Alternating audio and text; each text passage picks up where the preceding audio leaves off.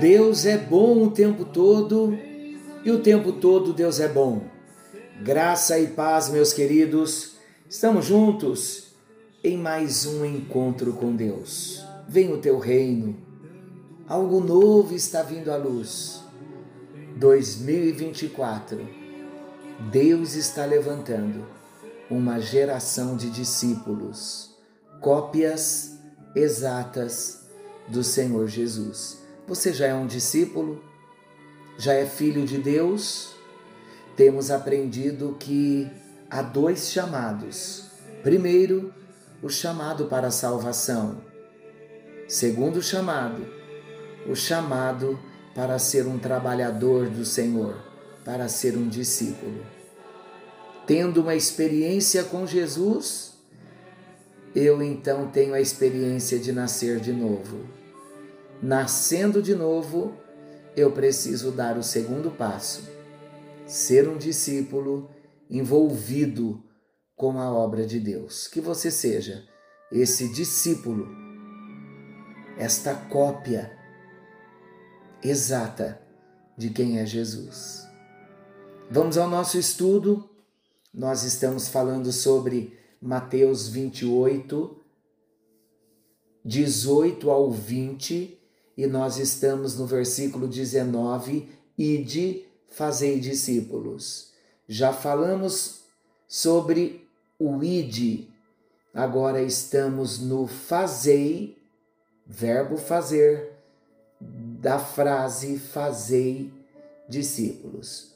Vamos recordar o que estamos falando? Recordemos então que nós estamos falando de fazer discípulos o que significa instruir, doutrinar, formar. Muitos de nós, de repente você esteja vivendo isto, muitos de nós acreditamos que pelo fato de nós termos conduzido uma pessoa à reunião, ao culto, e ela levantou a mão como um sinal de ter aceitado Jesus, ido à frente, declarado eu recebo Jesus, nós julgamos, pensamos que já está tudo pronto e que daqui por diante só falta continuar assistindo às reuniões, vindo aos cultos. Meus queridos, isto é o mesmo que a gente pegar um bebê recém-nascido e privá-lo dos cuidados da mãe. O que vai acontecer? O bebê vai morrer, irremediavelmente vai morrer.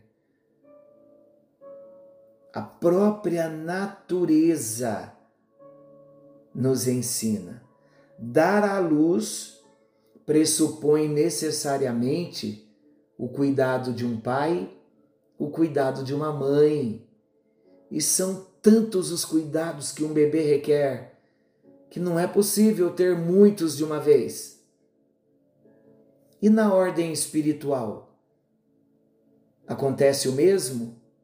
Sim, na ordem espiritual acontece a mesma coisa. Cristo Jesus formou apenas doze e o que nós precisamos fazer?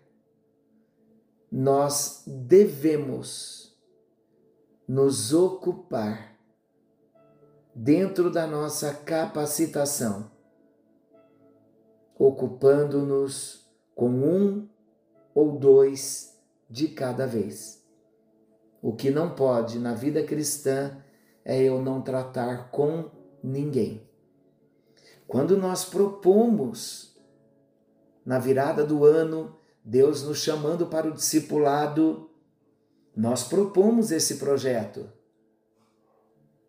Mas geralmente nós pensamos assim: ah, nós vamos fundar uma escola bíblica. E vamos, vamos começar escola de discípulos. Mas nós estamos descobrindo que a igreja seria mais razoável, mais poderosa, que todas as escolas bíblicas se voltassem ao seu caminho original. Atos dos Apóstolos.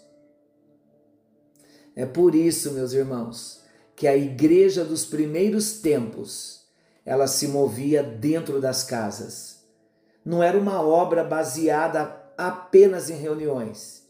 E nós não vemos grandes reuniões.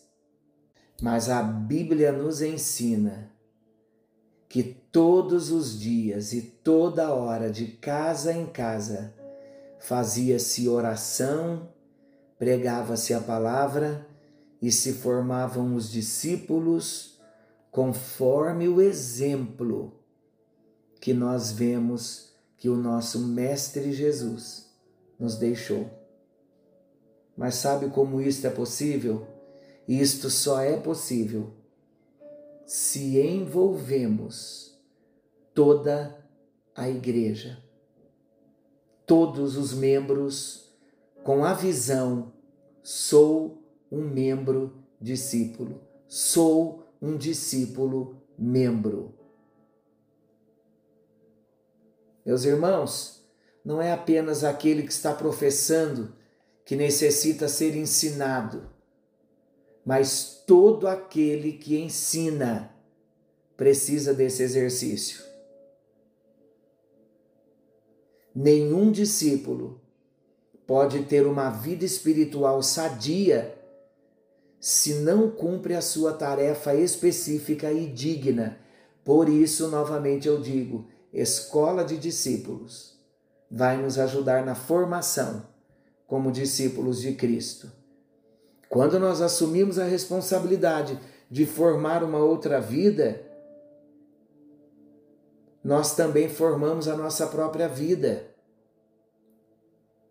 Na verdade, não há instrumento mais eficaz na mão do Espírito Santo para formar as nossas próprias vidas do que nós, cada um de nós, dedicarmos à tarefa de prover os cuidados e alimentos para outra vida.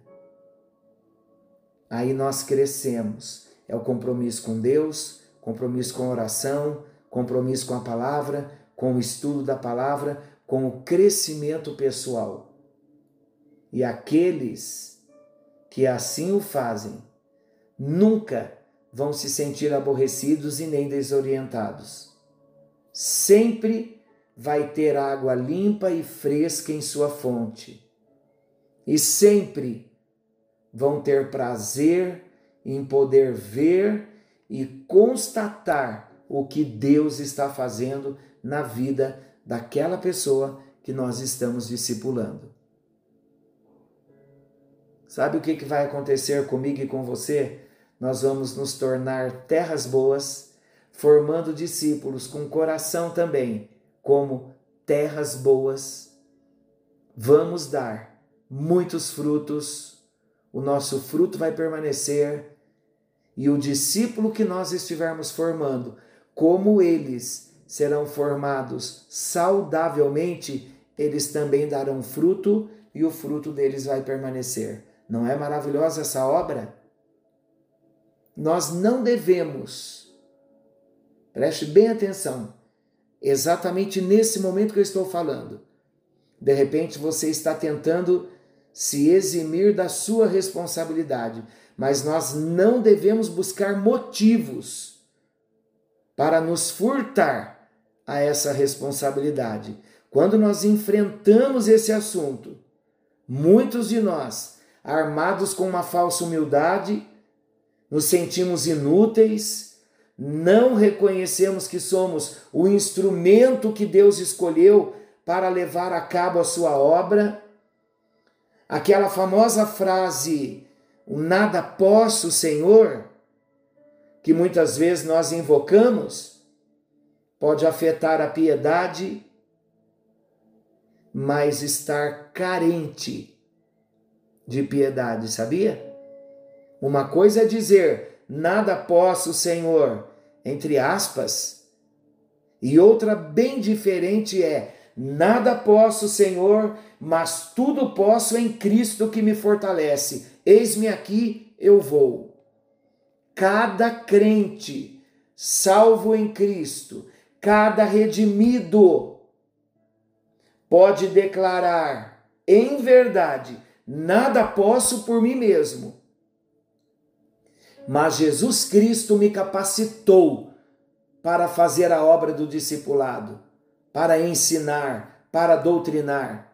Nós sabemos, irmãos, que em nós, na nossa carne, não mora o bem. Paulo já disse isso em Romanos 7,18. Mas sabemos também que nós fomos escolhidos como vasos para sermos moradas do Espírito Santo. E como moradas do Espírito Santo, nós sabemos que por esse motivo nós estamos perfeitamente capacitados para servir ao Senhor. Seria lamentável, de verdade eu digo isso com muito carinho, mas seria lamentável considerarmos capazes por nossas forças, mas seria igualmente lamentável diminuir ou desconhecer a autoridade que tem alguém que procede com o poder de Deus. De repente você é esta pessoa. Tem potencial, tem chamado de Deus, sabe o que tem que fazer, conhece a autoridade que tem, sabe que Deus vai te usar, mas vive dizendo: Não posso, nada posso, Senhor. Sou tão frágil, sou inútil, sou incapaz. Não, queridos, nós entendemos que nós não vamos na nossa força, mas também nós nos diminuirmos ou desconhecermos a autoridade que temos, a autoridade que vem de Deus. Não. Nesse primeiro caso seria presunção. O que seria presunção, pastor? Considerarmos capazes que podemos ir pelas nossas forças.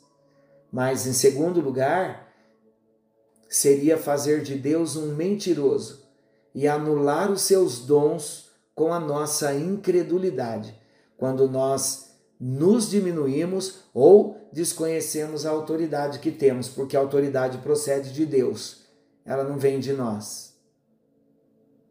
Sabe do que Deus vai ter prazer em mim e em você? Deus se compraz em que cada um de nós, enquanto filhos, creiamos na palavra dele e, e quando a gente faz valer os recursos que ele nos deu, a autoridade que ele nos deu.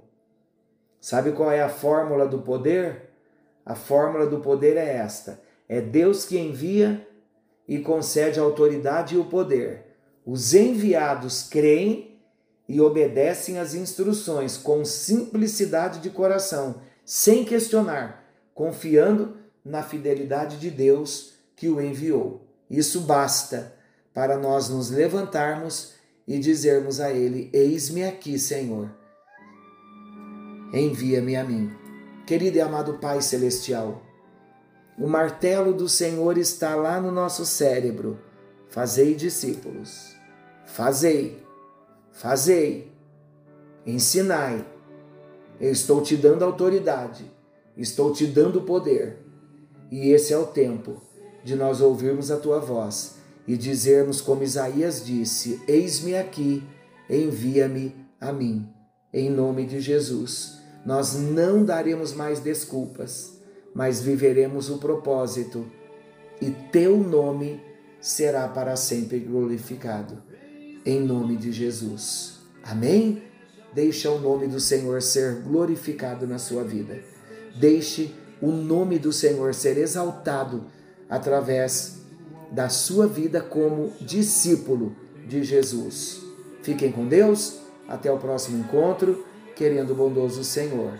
Não se esqueçam, Jesus está voltando. Precisamos, enquanto discípulos, buscar outros, formar outros e apresentar outros para Jesus, outros cópias de Jesus, iguais a nós. Fiquem com Deus, forte abraço.